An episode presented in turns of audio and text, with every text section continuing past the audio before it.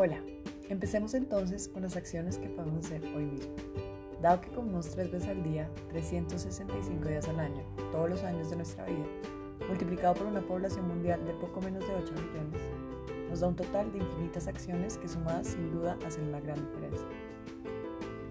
Si en vez de basar tu dieta en carne y productos animales, buscas alternativas como hongos, granos, nueces u otras proteínas vegetales, estarás disminuyendo la presión a los bosques nativos que son deforestados para potreros.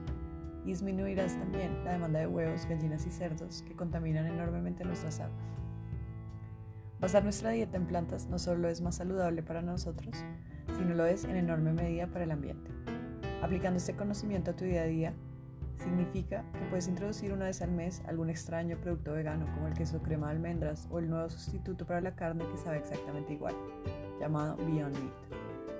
Cada vez hay más opciones. Investiga y luego cuéntale a tus hijos de dónde vienen los productos que comen. La idea es que poco a poco se dé una transición a una dieta sana de verdad. No te afanes, puede tomar años, pero de almuerzo en almuerzo, de padre o madre a hijo e hija, se hace la diferencia.